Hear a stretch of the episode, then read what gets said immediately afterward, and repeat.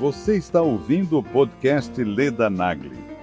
Entrevistas semanais com as personalidades mais influentes do Brasil.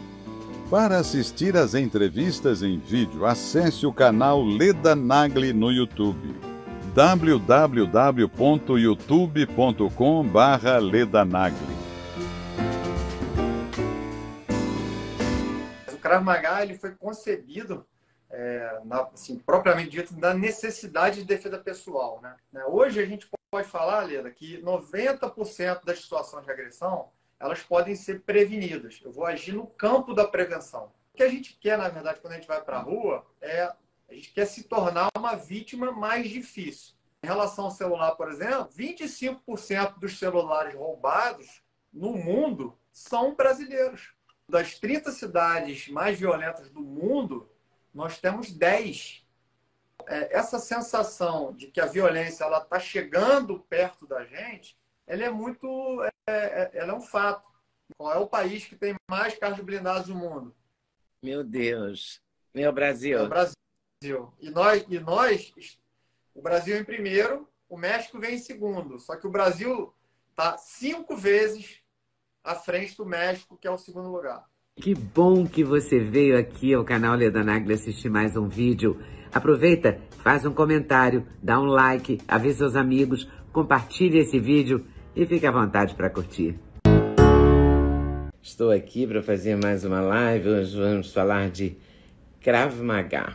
Na verdade, eu vou falar com o Antônio Roseira sobre segurança, sobre como a gente é, pode se defender, como a gente tem que pensar para ficar menos vítima, é, sofrer menos né, violência e tal. O, o Antônio Roseira, que é conhecido mais como Roseira, é formado em engenharia mecânica, mas se especializou em comportamento defensivo, defesa pessoal, é faixa preta em Krav Maga, instrutor e atleta de tiro.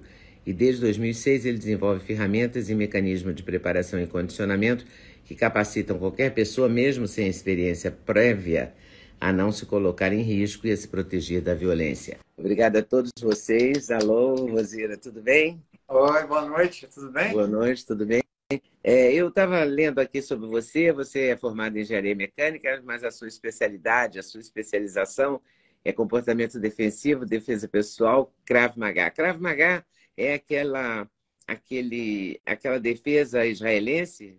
É isso mesmo. É, é uma arte de defesa pessoal israelense, né? mundialmente aí conhecida, né? E na verdade é a única arte de defesa pessoal, né? Reconhecida, né? Ela diferencia muito bem das artes marciais, que elas têm um enfoque de competição, claro, tem toda a capacidade de prover é, mecanismos de defesa, mas o Krav Maga ele foi concebido, é, na, assim, propriamente dito, da necessidade de defesa pessoal, né? Então, por isso tem essa distinção entre arte marcial e arte de defesa pessoal. E o, a arte de defesa pessoal, qualquer pessoa aprende, você acha, em qualquer, em qualquer tempo? Sim. Quanto tempo leva isso? Como é que é esse ensinamento? É, é uma espécie de luta é, também? É, são simulações de agressões, né? É como se fosse uma luta. A única diferença é que no Krav Maga, por exemplo, a gente não tem competição. É, a gente fala até nas, nas, nas aulas, né, que o, a nossa competição, o nosso maior troféu é poder voltar para casa vivo. Então, a cada dia que a gente volta vivo é um troféu que eu, que eu conseguia obter ali, né? Mas é, os treinamentos são similares a, por exemplo, de artes marciais. Você vai simular desde do início da aula, das primeiras aulas, as diversas situações de agressão, obviamente, né? É, começando pelas coisas mais simples, e aí aos poucos o aluno vai evoluindo, ele vai preenchendo ali toda um, uma gama de situações de agressão para que ele esteja, ao longo do treinamento, ao longo dos anos, capaz de se defender de qualquer tipo de agressão. Então, é, o Kramagali foi concebido é, é, para realmente para atender qualquer pessoa, independente de idade, de sexo, de condição física, de, de, de qualquer tipo de limitação, é, a pessoa tem condições de aprender a se defender. Isso que é importante, né? A defesa pessoal ela não pode servir para um grupo específico, ela tem que servir para todo mundo. É, é verdade. E tem um jeito, você tem recomendações também, mesmo para quem não, não, não aprende, ou para quem não faz o curso, para quem não aprende o Krav Maga? Sim, a gente tem sempre é, recomendações, por exemplo. Tem muita gente que às vezes chega na academia e fala assim: ah, mas eu, eu sou totalmente é, avesso à violência. Né? Então já, já entra naquela primeira missão do instrutor, que é fazer a pessoa entender a diferença de ser capaz de ser violento e ser agressivo. São duas coisas totalmente é, distintas. Né?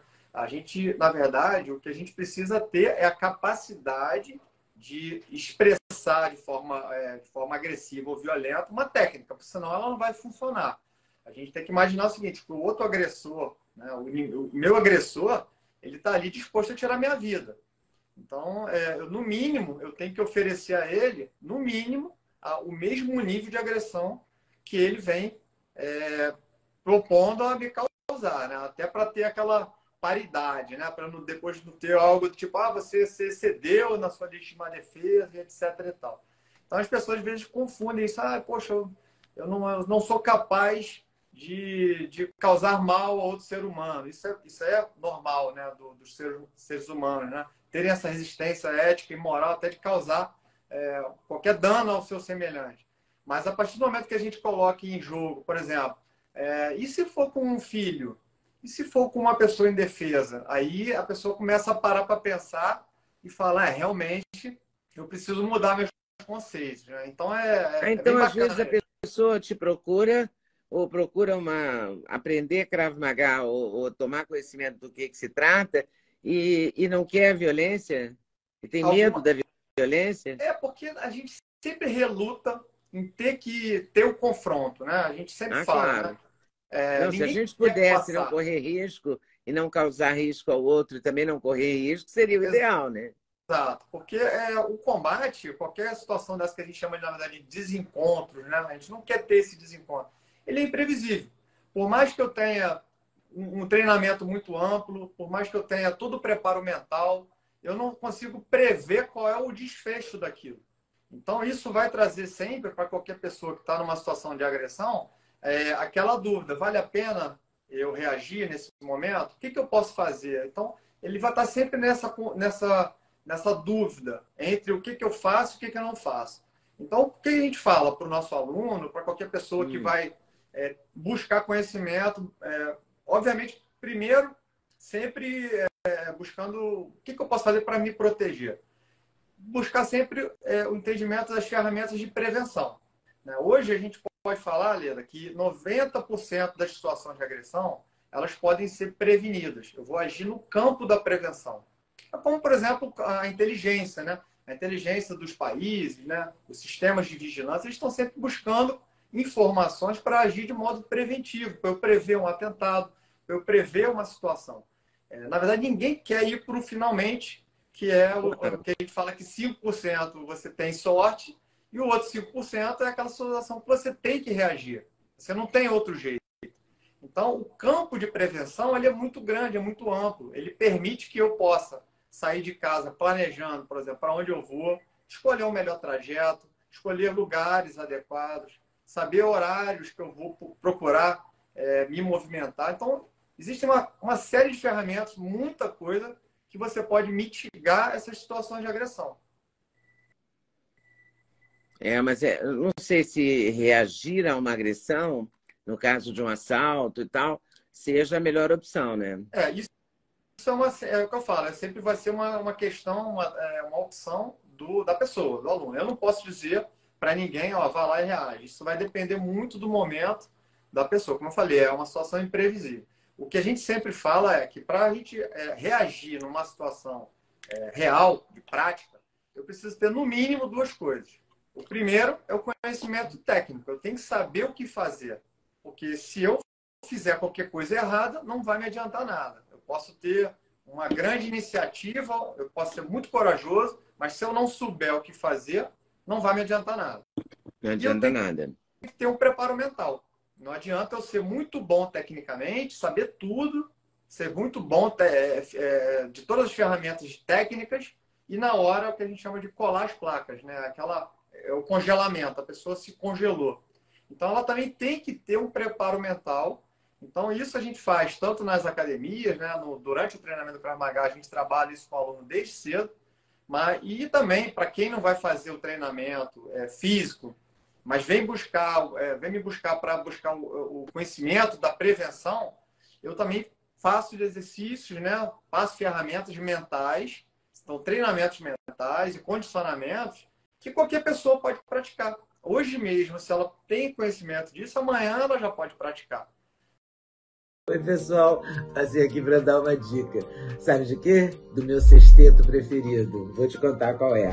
Começa com ômega 3, super fundamental. Magnésio, rei da saúde. Coenzima Q10 faz muito bem para o seu coração. Vitamina K2 com vitamina D3, uma combinação poderosíssima. E a querida cúrcuma que ajuda nas dores articulares, ajuda a regenerar as suas articulações. Vem junto? O link está na descrição. Tem cupom LEDA5 que te dá desconto. Você não pode perder essa, de jeito nenhum. O simples fato de, ao sair de casa, já, já tomar algumas providências. É, mudar a rotina. É, é, a, o que a gente quer, na verdade, quando a gente vai para a rua, é a gente quer se tornar uma vítima mais difícil. Porque o, o agressor, ele está sempre ele já sai de casa com duas coisas. Ele sai com a vontade, isso ele já tem. Ele quer ir para a rua, causar o um mal, subtrair um bem, e ele está em busca da oportunidade. Então, quando ele, ele, já tem a vontade, quando ele tem a oportunidade, ele consegue fazer ele aquilo que ele faz. Quer. Então, o que eu tenho que fazer é não dar essa oportunidade. Não dar a oportunidade. E o que, que seria não dar a oportunidade? Por exemplo, é, tirar do telefone que você usa na vida real, que você telefona para as pessoas, porque hoje em dia o telefone faz tanta coisa que às vezes você não, telefona dele, né? É, você faz milhões de tá coisas, mas não usa ele como telefone. Mas assim, nesse telefone que você eventualmente usa como telefone, é, você não ter os, os seus contatos bancários. Sim, é uma, é uma excelente, é, uma excelente alternativa. Existem até aplicativos que são é, como se fosse um cofre escondido. Ele parece uma calculadora, por exemplo. Na verdade, ele é um aplicativo, é como se fosse uma pasta oculta. E ali dentro você pode colocar, por exemplo, suas redes sociais, você pode colocar a, a toda a parte de banco, né, de transação, porque hoje, infelizmente, é, isso tudo virou aplicativo, não tem jeito. Então, para todos os efeitos, você tem ali um aplicativo. É, é a situação, por exemplo, do Carioca, né? Que é engraçado. O Carioca ele é um verdadeiro laboratório, né? Ele desenvolve ferramentas para sobreviver. E isso é me ajudou muito, porque hoje eu moro em São Paulo, mas eu morei muito tempo no Rio. E por... Eu também morei quase 40 anos no Rio, sei bem como é. Gente, exatamente. Então, assim, o, o, Carioca ele é um sobrevivente, ele é. sai de casa sobrevivendo. Então, por exemplo, existe o celular do ladrão. É uma coisa absurda isso, a gente explicar isso para um, um, americano, por exemplo. É, celular do ladrão é o celular do ladrão. É um celular antigo que você vai colocar ali algumas coisas e, por exemplo, na situação de arrastão, ele se resolve muito bem. Ele está aqui do painel. O que, que o cara quer? Ele não quer ficar conversando com você na janela. Ele quer que você dê o bem para ele, que ele quer ir embora. Ele não quer se expor na sua janela. Então você dá aquele celular para ele ou numa rua. É um absurdo falar isso, né? É. Mas é o celular do ladrão ladrão, a carteira eu já falsa. Tive, eu já tive a bolsa do ladrão. Olha aí, tá vendo? Que era uma bolsa de. que não pode ser uma bolsa muito vagabunda, tem que ser uma bolsa é, com alguma marca, né? De alguma marca, que tenha um celular, que tenha uma carteira com algum dinheiro é. e que anda no chão do, do, do carona ali. Porque é. qualquer coisa o ladrão quebra ali em São Conrado, muito comum ele quebrar o, no engarrafamento, ele quebrar o vidro do, do carona, né? Para pegar a bolsa. Então a bolsa já está ali mais ou menos à mão. Já está pronta para ele, né? É um absurdo tudo isso. É, né? é uma coisa inteiramente maluca, mas quem vive no Rio, ou quem já viveu no Rio, é, entende isso aí como uma como uma defesa. Né? É. Isso aí é uma coisa que a gente vê né, ao longo do tempo. Né? Isso se tornou uma coisa tão banal né, que a gente ri disso. Né? Então, é o celular do ladrão, essa, é, assim, a violência ela não mais é, ela não, ela não deixa mais ninguém assim é, transtornado com isso. É mais um caso. É, é, nós mesmos né? eu e minha esposa a gente já passou por diversas situações e até assim muitas nos ajudaram até a compor isso que a gente tem hoje aí com uma palestra de comportamento defensivo são todos é, estudos de caso que a gente trouxe mas a gente mesmo já passou gente, de tudo. A gente já teve sequestro na família, a gente já ficou em tiroteio na frente do meu carro, já foi, já foi, a gente já viu gente executada na, na, do lado da porta do carona da minha esposa. A gente já ficou no meio de bonde. Então, assim, tudo isso, né, vai te dando aquela é, percepção, vai te dando também uma frieza para que você. Isso é importante numa situação de agressão, é você manter o controle. Por mais que seja fácil falar agora aqui no, né, na cadeira, né? Mas isso é uma coisa que a pessoa vai ter com o treinamento. Então, como é que se treina isso? Simulações mentais. Né? O nosso cérebro ele tem capacidade de fazer simulações, que a gente chama de treinamentos mentais. Se você, por exemplo, imaginar diversas situações de agressão e, e para cada situação dessa você conseguir escolher uma ou duas opções, bom, o que eu faria nesse momento? Você vai dando esses dados para o seu cérebro né? e se porventura alguma situação parecida com essa acontecer, o seu cérebro ele vai lá buscar uma resposta. Então você não está saindo do zero. Você já fez uma análise e você, o teu tempo de resposta para aquilo, para a tua tomada de decisão, vai ser muito menor. Então a sua chance de você sobreviver a uma situação dessa ou tomar uma decisão mais assertiva, ela aumenta assustadoramente. Quer ver um caso, por exemplo, que as pessoas não costumam fazer?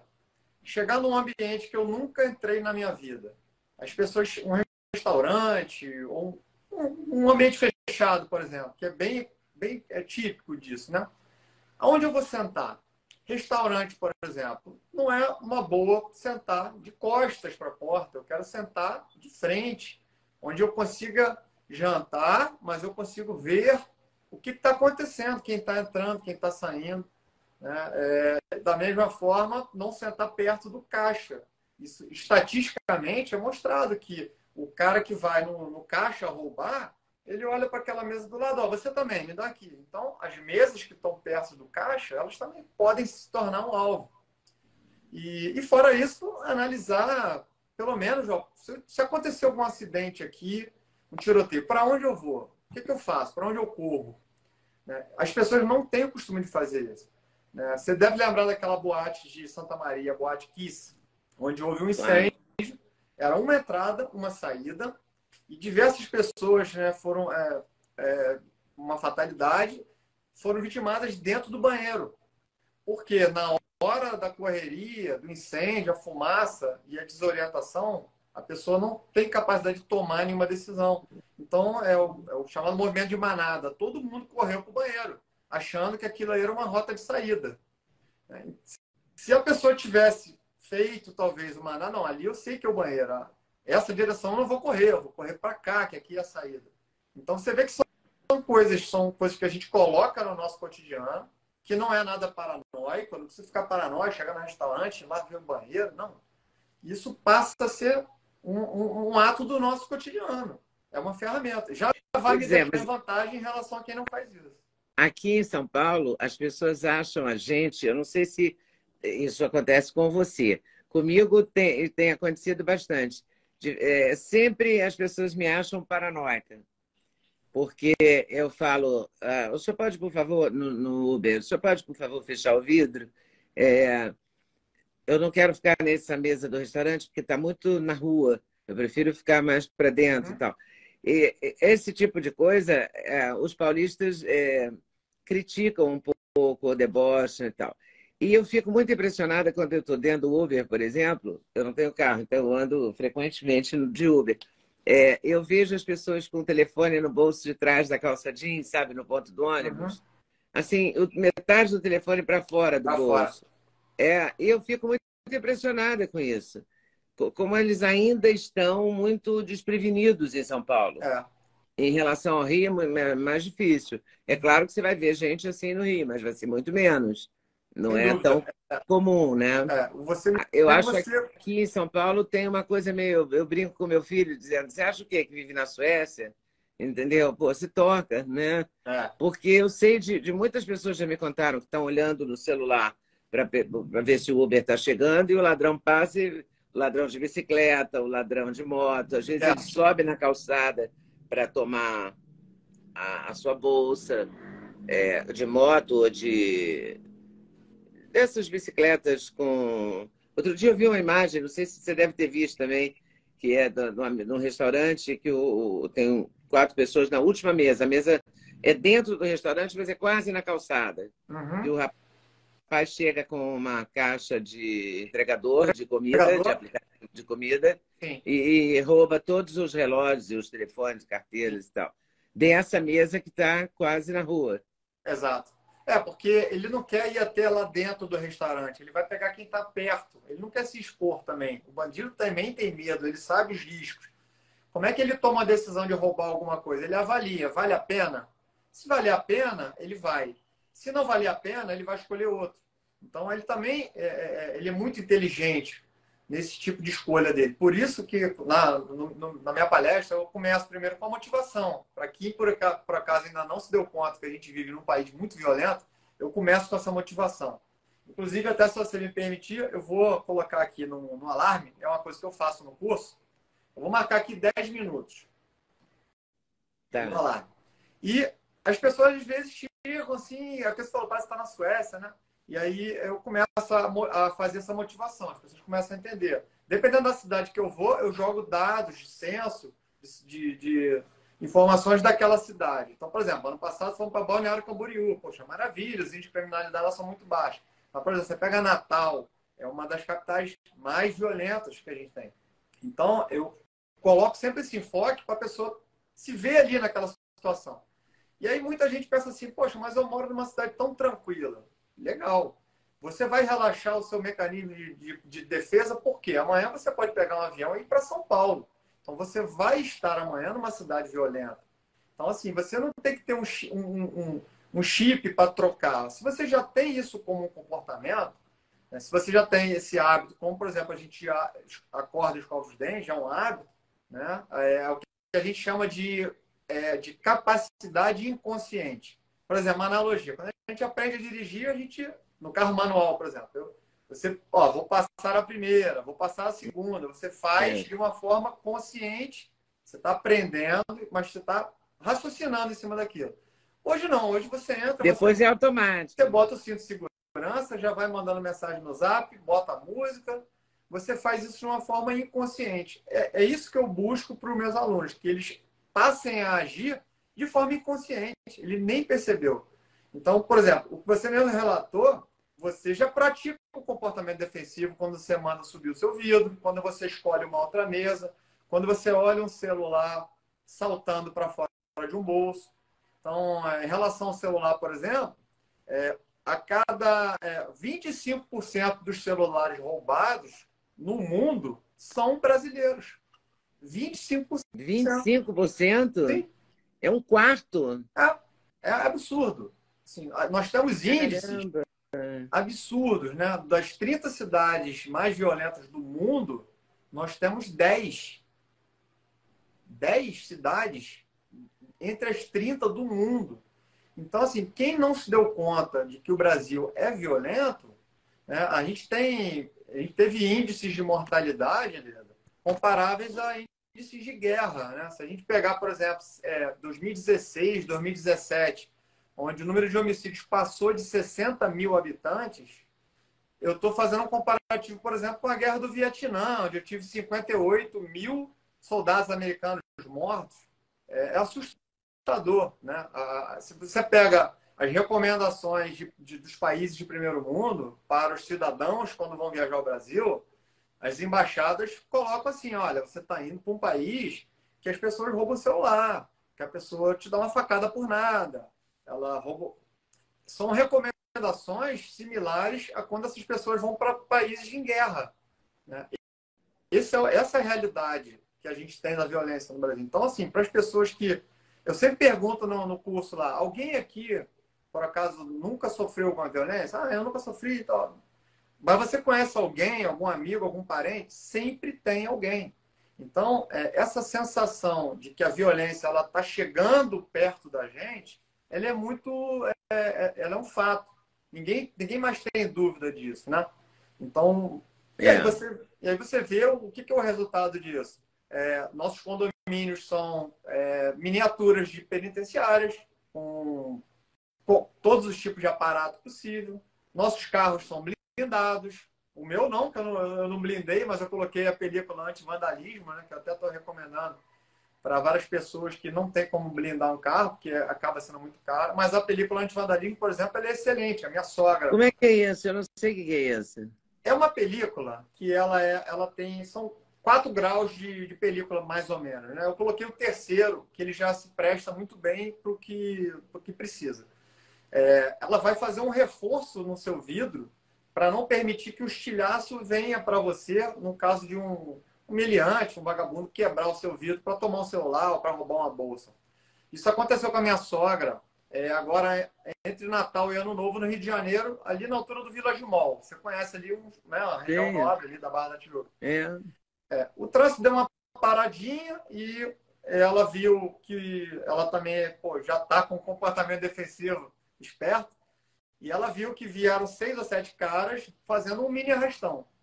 E um deles tacou uma pedra no vidro dela, o vidro dela não tinha perigo, ele estilhaçou, cortou ela, mas não conseguiu levar o celular dela, porque ela pegou o carro e imprensou ele contra o ônibus, para proteger a janela. Né? Isso é uma dica que a gente sempre dá também no curso. Se você for parar, para tentar parar é, com a janela do motorista bem próxima do outro carro, né? Porque a estatística mostra que a maior incidência de abordagem é pela janela do motorista. Né? Depois vem pela janela do carona. Então, se eu já imprenso a janela do motorista, eu estou, na verdade, falando para esse cara o seguinte, ó, escolhe outro carro, o meu você não vai escolher, infelizmente. E aí, a película anti-vandalismo, ela se presta para isso, porque é, a estatística mostra que esse tipo de roubo, é, o vagabundo ele não vai ficar mais de 10 segundos batendo no seu vidro. Ele vai bater, vai bater, vai bater três vezes. Se não rompeu, ele vai embora. Ele não quer ficar ali exposto. E essa película, ela, ela aumenta a resistência do seu vidro e ele só vai quebrar com depois de um minuto de pancada, um minuto e meio. Né? E é uma coisa muito mais barata do que uma blindagem. É. Bom, é, agora ainda tem toda essa questão da blindagem, né? Sim. Eu não que o governo Lula proibiu a blindagem? É, acabou sendo. Essa notícia foi veiculada, eu até fiz uma postagem depois dizendo que estava regularizada. Né? As blinda... Algumas blindadoras é, entraram em contato e falaram: não, o serviço está normalizado, não tem, não tem nenhuma proibição. O serviço está. Porque estava no mesmo decreto do, dos CACs. Exato, né? exato, exato, exato. Mas é, houve um entendimento que é, não haveria esse tipo de proibição, então as blindadoras estão é, com seu serviço. E esse ano vai bater recorde, tá, Leda? Já foi recorde no ano passado. Né? A frota, mais um dado, né? Qual é o país que tem mais carros blindados do mundo? Meu Deus. Meu Brasil. É o Brasil. E nós, e nós, o Brasil em primeiro, o México vem em segundo. Só que o Brasil está cinco vezes à frente do México, que é o segundo lugar. Caramba! Uau! A gente é sobrevivente mesmo, né? É. é. Infelizmente, é, é, essa é a nossa realidade. A gente tem que sair de casa Não, é, e voltar para casa. Nada você pode fazer tranquila, né? Nada pode ser tranquilo. Tudo tem que ser muito tenso, né? Ou muito atento. Porque eu, eu me lembro que logo que eu cheguei a São Paulo, eu fui almoçar num restaurante, que até de vez em quando eu vou ainda e não almoçar, mas de vez em quando eu vou nesse restaurante, que é perto da Paulista. E aí a gente foi andando, eu ia a uma editora de livros, eu estava com a editora, almocei com a dona da editora. Daí a gente ia até a sede da editora. E a gente foi a pé, porque era na Paulista. O restaurante era uma transversal. E era muito perto, três quadras, talvez. E aí eu, eu me lembro que eu vi os colares, eu parei e comprei da, daqueles rapazes de banca, assim, camelô, né? Eu não sei se em São Paulo chama camelô, mas no Rio chama camelô. No Rio camelô. E é, uns colares de linha, assim, uma coisa, uma bobagem, barata, mas muito bonita, assim, que faz. Eu gosto muito de colar. Tal. Aí outro dia eu estava olhando esses colares, que, claro, eles são frágeis, então não, não estão mais em boas condições. Aí fiquei pensando, poxa, que vontade de voltar lá e comprar. Eu comprei dois, devia ter comprado um de cada cor ah. e tal, entendeu? Mas quem é que tem coragem de voltar? Exatamente. Não tenho coragem de magia paulista, porque tudo que me contam que acontece lá, não quero ver mais, entendeu? Então, é, se eu vou, eu vou localizado mesmo, eu vou no endereço, entro direto no endereço, vou embora direto e tal. Nem pego Uber na Paulista, já pego táxi comum, porque passa mais rápido, né? É, é. Você não fica esperando, não tem que olhar o celular, só abanar a mão É. e pronto, né? Exatamente. Essa, essa... Então você fica, você vive, é, por isso que dizem que eu sou paranoica, porque eu fico nessa, eu acho que sou paranoica, eu fiquei paranoica. Mas a gente não tem, não tem outra opção. Ou a gente faz isso, sobrevive, né? Mas assim, o que a gente é, costuma tentar passar é que essas ferramentas elas podem ser utilizadas de uma forma, como eu falei, uma forma inconsciente. né? Então, por exemplo, é, essa- tem que ser, tem que ser assim, tem que ter disciplina para fazer, porque o dia que você não fizer, vai acontecer. Então, por exemplo, semana passada aconteceu um caso de um, um era tão policial, estava armado, numa farmácia e olhando o aplicativo, né, olhando o celular. E aí um, um vagabundo entrou, né? E eles são muito espertos, né? A câmera de segurança está sempre em cima, ele bota um boné para fechar o rosto, né? Ele veio com uma, uma cestinha como se fosse um consumidor. Farmácia é um, é um, é um, é um estabelecimento. Olha, o alarme acabou de tocar. É, esses 10 minutos, né, Leda, e para quem está assistindo a gente, significa o seguinte: é, nesses 10 minutos que a gente conversou aqui, uma pessoa acabou de morrer no Brasil. Ai, Essa é a reação, essa reação que todo mundo tem no curso.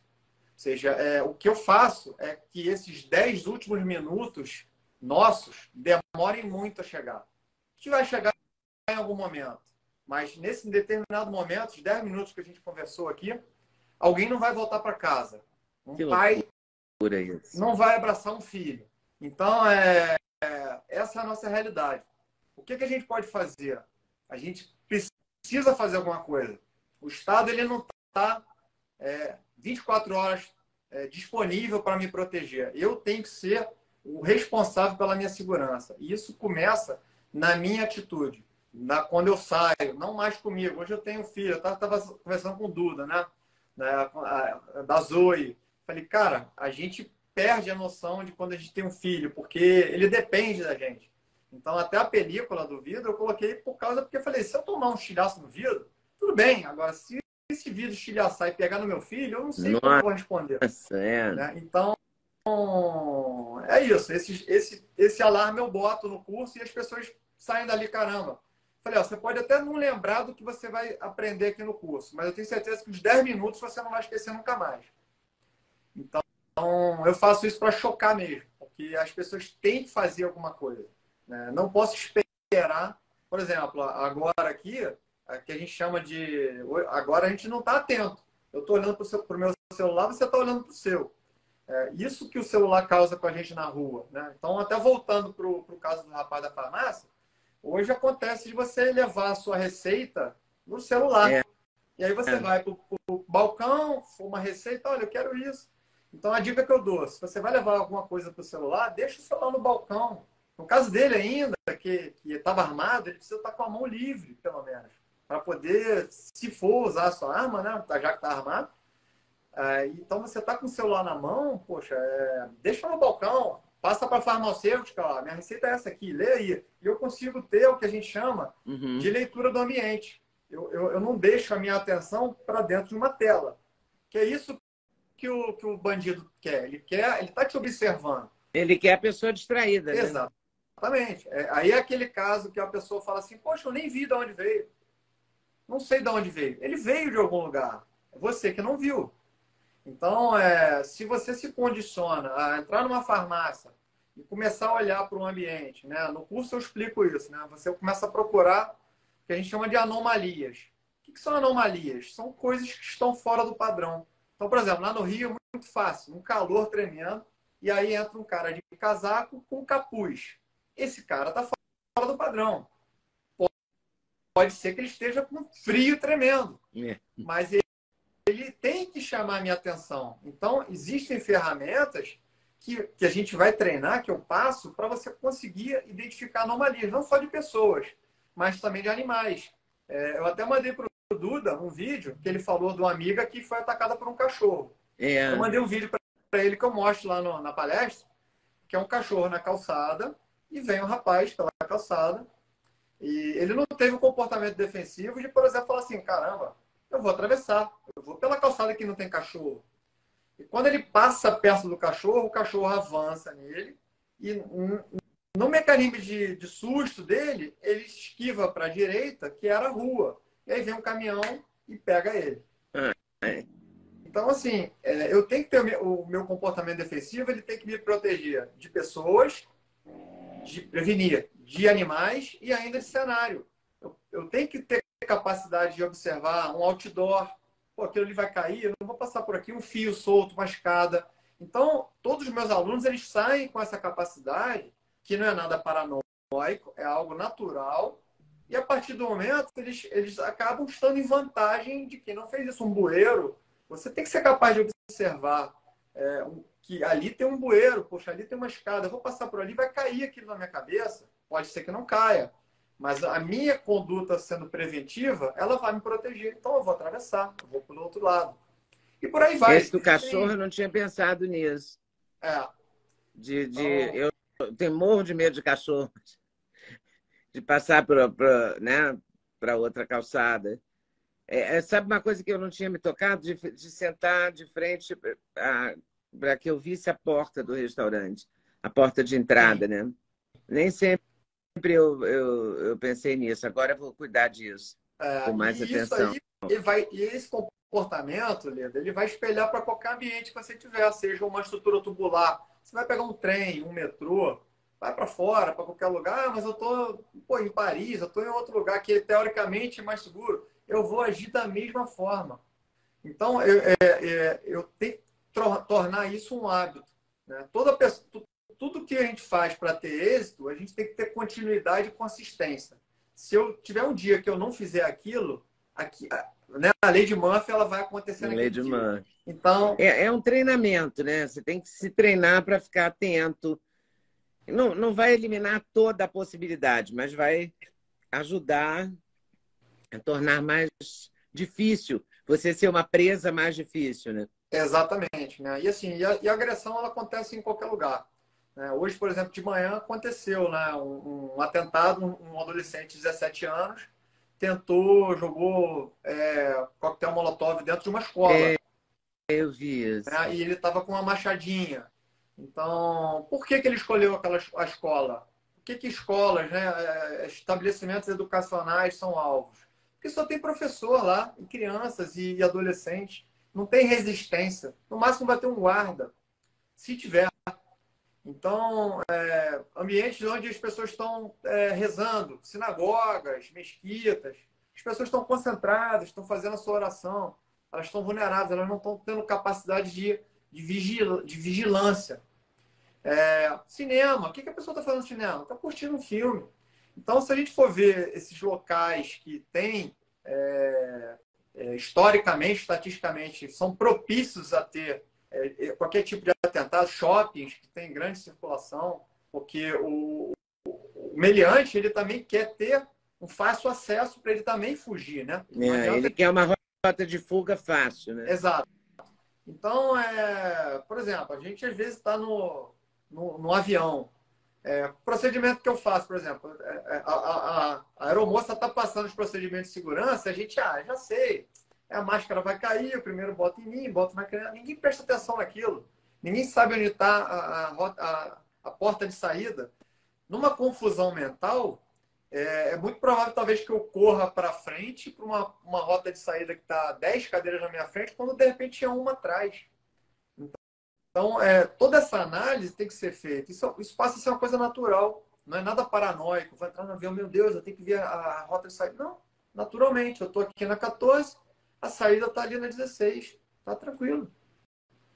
Ou então, no, no caso que acontece, né? Isso de treinamento que eu recebi também, você não vai ter a visualização, você conta por assentos. Um assento, dois assentos, três assentos. Se eu não estiver enxergando, por exemplo, tiver fumaça, estiver sem luz, eu sei que três assentos atrás do meu tem uma saída. E por aí vai. A gente passa a adotar esse comportamento em qualquer, em qualquer circunstância. Sem, sem, sem como é que você chegou? Paranoica. E como é que você chegou nesses, nessas constatações todas? Bom, algumas coisas eu passei por ser carioca, Né? E, e a gente. É, tudo isso dá feedback para a gente. Né? Quando a gente ficou na frente de tiroteio, por exemplo, é, eu acho que eu já tinha imaginado tantas vezes alguma coisa do tipo, que eu e minha esposa a gente agiu de um modo muito natural. Né? A gente baixou o banco, o meu carro não podia se deslocar muito, e o rapaz que estava na frente do meu carro começou a dar tiros para frente. E três rapazes começaram a dar tiro nele. E o meu carro era o, o anteparo. Então a primeira coisa que a gente fez né, automaticamente foi descer o banco, para que eu ficasse pelo menos atrás do, da estrutura do carro, do bloco do motor. Botei o retrovisor, né, para eu poder ver o carro de trás, engatei a ré e fui embora. E quando eu fiz isso aqui no retrovisor, atrás de mim já não tinha ninguém. O carioca é muito esperto nisso, né? É, e aí eu fui dando ré, fui dando ré, fui dando ré, até o momento que eu não consegui mais. Eu lembro que tinha uma Tucson parada atrás de mim, com as quatro portas abertas, e as pessoas já tinham saído do carro. E a gente ficou deitado. E aí o cara que estava em desvantagem, né? Esse 3 contra 1, eles vieram dando tiro nele. E aí ele caiu no, do lado da porta do carona da, da minha esposa e foi executado ali. E a gente ficou deitado assim. Como se, tipo assim, o que, que eu Meu tenho que fazer Deus. agora? Não tem mais o que fazer, né? E aí depois disso os, os caras voltaram para o carro, era um acerto de contas, foram embora. Aí eu voltei o banco, eu, eu me eu é, me, me, verifiquei se eu tinha tomado algum disparo, verifiquei ela. A gente não tinha sido alvejado, né? Porque acontece isso na nossa situação de estresse, você toma um fragmento, você não percebe. E aí, vida que segue, volta o banco, vai embora. Isso foi duas horas da tarde na linha amarela, às duas horas da tarde, no sábado. É, mais um dia na vida do carioca. Então, essa, esses acontecimentos, eles vão te dando é, cancha, né, para você saber como você vai comportar numa situação de estresse. E fora isso, dos alunos, né? E ainda as referências que a gente tem que estudar dessas ferramentas todas. Tem diversos autores que deram uma grande contribuição para essa, essa parte comportamental e essas ferramentas são utilizadas largamente, não só por civis, mas por forças policiais, forças militares. Então, isso é muito, é muito útil, né? A gente saber que que existem essas ferramentas para que a gente possa treinar e adotar isso no nosso dia a dia. Uma coisa que me deixou muito impressionada foi a que você falou foi a história da farmácia. Eu não tinha me tocado disso. É um lugar que realmente você fica muito vulnerável. É muito difícil, Leda, porque são é muitos corredores. São muitos corredores. Você fica. E, o, em geral, o, medicamento é lá no fundo. Exatamente. Né? Você é. entra até o final da farmácia. Sim, farmácia. você fica muito, muito subjugado, porque você não tem defesa tá, ali. Tá totalmente vulnerável. Até isso é. a gente tem que pensar, se, que a gente chama de, de, é, de análise, né? Uma das ferramentas, por exemplo, é o ciclo ODA, do John Boyd, que é o observar, orientar, decidir e agir. Então, eu entro numa farmácia, primeira coisa eu vou observar. Eu começo a, a minha fase ali de vigilância. Eu estou observando o que está acontecendo. Depois, se eu noto alguma coisa que fugiu do padrão, eu passo a fase de orientar. Eu começo a me alimentar das experiências que eu tenho ou dos estudos que eu fiz, ou seja, toda a fonte de conhecimento que eu tiver para que eu possa tomar uma decisão. Então, por exemplo, eu estou numa farmácia, entraram dois caras. Eu ali naquele momento falo assim, pode não ser nada, pode ser dois consumidores. Mas eu já começo o seguinte, bom, se acontecer um anúncio de um assalto aqui, o que, que eu vou fazer? Eu já estou na frente de quem não está fazendo isso. Então, ou eu vou pular aqui para dentro, vou me esconder lá dentro, ou eu vou fazer o seguinte, eu vou sair agora, enquanto eles não me viram. Depois eu volto para buscar esse medicamento. Eu vou tomar essa decisão. Eu já faço. Eu tenho que ter duas ou três tomadas de decisão. E isso é muito rápido. Eu não tenho 10 minutos para tomar essa decisão. E aí, se algo, por exemplo, foi anunciado aquele assalto, eu já tenho que tomar alguma dessas decisões. Então, é, eu já ganhei um tempo, pelo menos, daquela pessoa que vai estar desprevenida, e quando ela viu, já estava no assalto. Ela vai ter muito menos tempo para tomar uma decisão. Então, eu já saí na vantagem se eu já fiz esses dois passos antes. Uhum. Aí eu passo para a terceira letra, que é o decidir. Eu vou decidir. O que, que eu vou fazer? Né? Eu vou fazer o seguinte: eu vou embora dessa farmácia agora. A atitude desses caras não está é, dentro do padrão. Eu vou embora da farmácia, eu tomei uma decisão. Ou então não, eu vou esperar. Eu acho que não vai ser um assalto. Essa, aí aquela, aquilo que eu falei no início, essa decisão ela não pode ser minha, ela vai ter que ser da pessoa. Ela vai ter que tomar essa decisão. Mas uhum. pelo menos ela teve a ferramenta para fazer aquilo. E a última letra, que é o A, é o agir. Você tem que agir. Então, existem essas ferramentas né, que são. Então, recapitulando, é. A primeira qual é? Observar. Observar. Orientar. Decidir. Orientar. Decidir. Decidir. E agir. E agir. É o chamado ciclo ODA. O-O-D-A.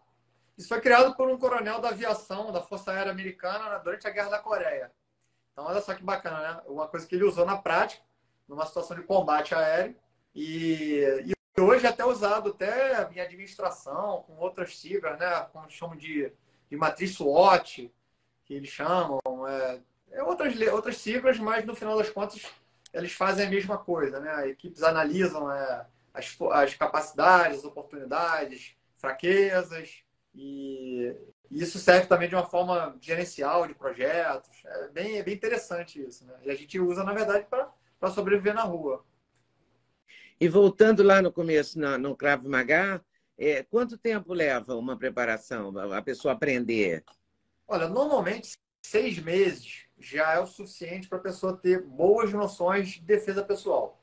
Ali, obviamente, a gente passa os professores passam um pouco dessa parte comportamental, tudo de uma forma muito subliminar, muito devagar ainda, porque o objetivo ali ela já está buscando uma reação, ela quer aprender a se defender.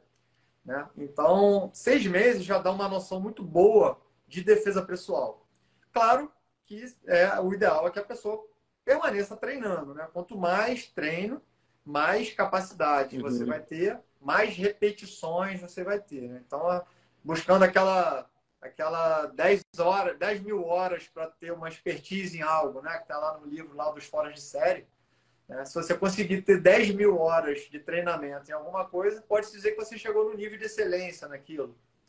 Então, a gente sempre recomenda que os alunos treinem bastante, treinem é, exaustivamente as repetições, para que né, ninguém quer que isso seja uma realidade, mas se precisar, que isso saia de uma forma instintiva, né? Sem raciocinar praticamente. E você, você também é, você desenvolve isso desde 2006, é isso? É, 2006 foi quando eu comecei a dar aula, né? Eu, eu pratico Kramaga desde 2002. Né? Mas é, eu comecei a dar aulas, né? De, me formei instrutor em 2006. É, só que no Rio, né, bem antes disso, para você sobreviver no Rio, você já tem que ter um comportamento defensivo, é, tem que sair de casa com isso, né? Não tem jeito. Então eu sempre gostei muito desse, desse tipo de, de assuntos também e passei a me dedicar a estudar diversas referências, fiz cursos, até por conta também da parte de tiro, que a gente, eu e minha esposa também entramos para esse lado né, da arma de fogo, do tiro.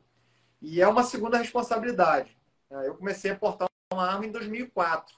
Então, é, é, é o que a gente fala, né? Quando, é, nos cursos de tiro, quem vai se propor a ter uma arma, você tem que ter é, a total é, capacidade e conhecimento técnico de manuseio daquilo de uma forma segura, mas você tem que também saber das, do não só o ônus que é carregar uma arma, e se você tiver que, é, no infortúnio, tiver que utilizar. Então, é, é, mu é, é muito importante esse conhecimento, é, essa conscientização da pessoa, e a partir do momento que ela vai para a rua, ela muda totalmente a forma de viver dela. Né? Então, é, como, como eu falei no início, passa a ser uma segunda natureza, um segundo comportamento, que ele é mandatório, ele é obrigatório, senão você não sobrevive. É muito difícil, né? Viver é muito perigoso, né? Guimarães Rosa, um autor mineiro, dizia isso, escreveu isso. É uma frase que todo mundo que, que leu Guimarães Rosa guardou essa frase, que viver é muito perigoso, mas é cada dia mais perigoso. É, exatamente. E, e, a gente sempre faz também um trabalho voltado até para as mulheres, né? Agora mesmo está chegando no 8 de março, que é o Dia Internacional da Mulher. Os índices para as mulheres são é, assustadores, né? A mulher ela sempre vai ser vista como é, uma vítima em potencial. Então, excepcionalmente, nessa, é, especialmente né, nessas datas, alusiva à data, ao Dia da Mulher, a gente faz uma coisa bem especial. Agora mesmo, no dia 8 de março, eu vou estar palestrando para 200 mulheres lá em São José dos Campos. E, e, e na data delas, né, do dia 8 de março, porque é quem nós temos que proteger. É, é, é o elo mais fraco. Né? Até um dado interessante né, que eu estava buscando das blindagens. Né? Metade dos carros blindados do ano passado eram, eram de condutoras, eram de mulheres. É mesmo, né? Então, é, porque. E você sente o olhar do. do né, os olhares também. Né? Eu acho que as mulheres, tipo, é, as mulheres de cabelo branco, tipo eu, é, são ainda mais visadas, né? Porque eles já olham e falam, ah, essa daí já está velha, não vai resistir nada, né? É, eles, eles vão, é, na verdade, assim, o, o, a violência hoje ela não faz distinção. Qualquer pessoa hoje ela vai ser, ela pode ser uma vítima, né? Eu falo isso na palestra lá. Basicamente a gente tem três tipos de, de bandido. Você tem o amador, que é esse cara da, da, da rua de Copacabana. Ele vai pegar um turista desavisado, uma pessoa mais idosa, uma pessoa distraída, não necessariamente é, em função de idade, e ele é aquele amador, ele está ali em busca da oportunidade. É o cara que está na Uruguaiana, é o cara que está na Paulista, que você falou. Esse cara é o amador. Você tem a segunda classe, que é o profissional. Esse cara, ele vive disso, ele tornou a, o crime uma profissão. Então, ele se especializa, ele planeja meses, um sequestro, um assalto, e ele vai buscar alvos compensadores. Então, por exemplo, ele vai roubar uma casa de veraneio quando as pessoas vão, vão viajar. Isso é muito típico, né? É, a pessoa está acompanhando uma casa de uma pessoa famosa, aí a pessoa marca lá, ah, esse fim de semana eu vou para Búzios. Oh, maravilha, a casa está uhum. livre. Então, ele vai planejar aquilo, ele vai fazer aquilo de forma profissional. Então, é, é tipo o pessoal do Novo Cangaço, que eles vêm altamente preparados, eles cercam a cidade, eles colocam explosivos na cidade. É, são profissionais mesmo do crime. E você tem o terceiro tipo, que é o cara esquizofrênico, que ou ele está sob efeito de drogas, ou ele está, por exemplo, é, como a gente vê na Cracolândia, ele está naquela dependência, ele quer roubar qualquer coisa, ele quer 10 reais para ele dar para o craqueiro, para ele comprar uma pedra. Então, esse tipo de, de meliante, vagabundo, ele é totalmente imprevisível, ele é muito perigoso, porque esse você não consegue negociar. Você não consegue criar o que a gente chama de janela de oportunidade para uma reação, por exemplo. Ele é totalmente imprevisível. Ele pode, você pode dar os 10 reais para ele, ele pode ir embora, ou você pode dar os 10 reais e ele passa um caco de vidro na sua, no seu pescoço. Então, basicamente, a gente tem esses três tipos de, de agressores. Né? Então, na palestra, eu, eu, explico cada um deles, eu abordo cada tipo, como, como reagir, como eu, eu devo me, é, me é, como eu procedo, né? Como eu me comporto. Então, isso faz muita diferença quando eu identifico qual é o tipo de, de agressor que eu estou tendo naquele momento. Até isso é importante eu saber. É, o maluco é o pior deles, né? Porque é o mais perigoso. Porque é o imprevisível, né? Sim, exatamente. É, ele é totalmente imprevisível. O profissional, talvez é aquele cara que entra numa loja, uma joalheria, num shopping, por exemplo. Ele não quer nem ser anunciado. Ele vai chegar ali silenciosamente e vai falar: olha, bota tudo nessa bolsa aqui, tá? E etc. Tal. Às vezes vem muito bem arrumado, tá? Porque ele quer também sair do estereótipo. Então, às vezes vem um cara de terno e ele chega ali, senta, olha um brilhante, um diamante e anuncia um assalto, né? Então, até isso, né? A gente tem que estar é, alerta, né? Ou seja, porque, porque eu falo, quando eu, qualquer pessoa é qualquer pessoa. É, tudo é perigoso, tudo é divino maravilhoso. É, e aí as pessoas começam a se dar conta de que a situação é bem pior do que a gente imaginava, né? Então é muito legal, assim, no curso, na palestra, eu, eu mostro diversos vídeos, porque os vídeos, eles são altamente... É, é, é uma forma mais sinestésica de você gravar aquilo, né? É, você fica chocado, né? Paralisado ali, né? É, ai, ai, Rosira, é isso aí. Tomara que não aconteça, mas vamos ficar atentos, né? É, exatamente. Gente, é como eu falei, cabe a gente né, fazer a nossa parte, tá mais é, antenado aí, né? E até, Leda, se você me permitir, agora eu vou fazer em março, agora um aulão, até porque muita gente está pedindo isso, eu vou fazer um aulão é, abordando toda essa parte de comportamental, abordar o tipo de, de agressores, as situações. Onde vai ser? É, vai ser um, um aulão pelo YouTube, né? É, na verdade, YouTube, Instagram ao vivo, gratuito. Basta a pessoa é, botar o e-mail lá que a gente vai avisar quando for. E nessa aula eu vou, vou abordar diversas situações. Mas como é que a pessoa vai chegar nessa aula? É, se inscreve no, no é só, seu canal? É, tem o, a página do, do, nosso, nosso site, nosso canal, que é www.ladoroficial.com. Lado R. Até aqui atrás, né? O nosso canal aqui do, do YouTube, né? Lado ah, R, tá. oficial.com. E lá a pessoa bota um melhor e-mail dela, bota um WhatsApp. Quando tiver a data certinha, a gente vai mandar esse convite, a pessoa pode assistir. E eu vou procurar colocar nesse, nesse aulão, que vai ser ao vivo, é, colocar essa palestra lá para abordar todos esses assuntos que a gente bateu o papo aqui, tipos de agressores, que, como é que eu me comporto, situações que o pessoal pede muito trânsito, né? O trânsito é muito fértil, porque você, você tem que estar atento desde a hora que você entra no carro, durante o trânsito e quando você volta para casa.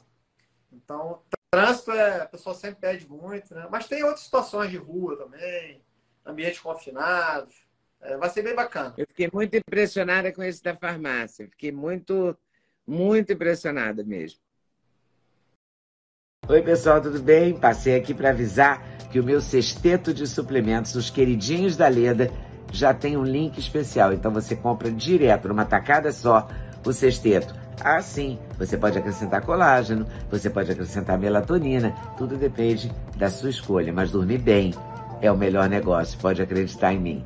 Vale conferir com certeza. Vai lá, vai lá no link.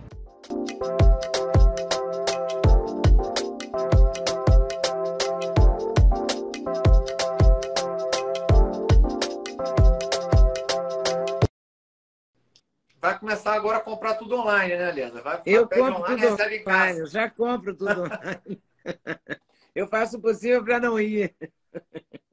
É, mas é importante. Eu fiquei assim com a pandemia, eu descobri que o online era fantástico e me apeguei.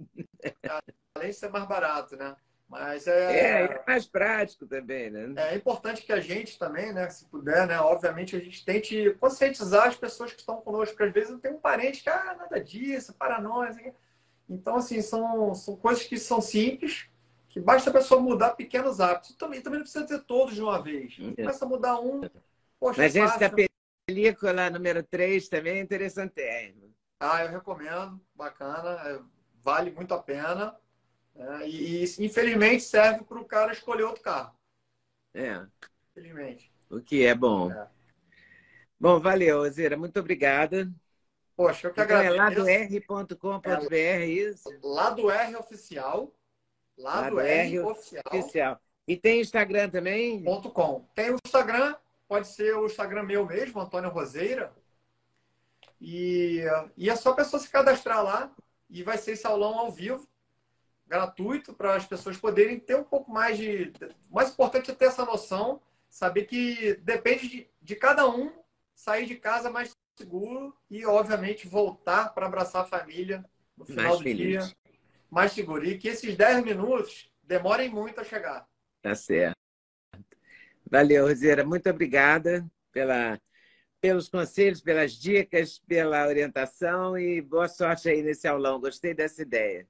Tá bom. Obrigado. Tá bom. Ah, eu que agradeço aí. Valeu. E qualquer coisa que precisar da gente aí, de comportamento defensivo, de mentalidade de sobrevivência, eu vou estar à disposição. Tá legal? Tá bom. Muito obrigada. Um abração. Tchau, um abraço. Tchau.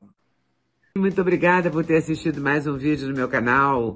Volte sempre. Aqui você sempre vai encontrar a pluralidade de ideias, ideologias diferentes, ideias diferentes, mas sempre alto nível de informação e de prestação de serviço. Eu espero você sempre aqui. Faça seu comentário, se inscreva no canal, dê seu like se você gostou e não deixe de voltar. Estou te esperando, com certeza, se Deus quiser.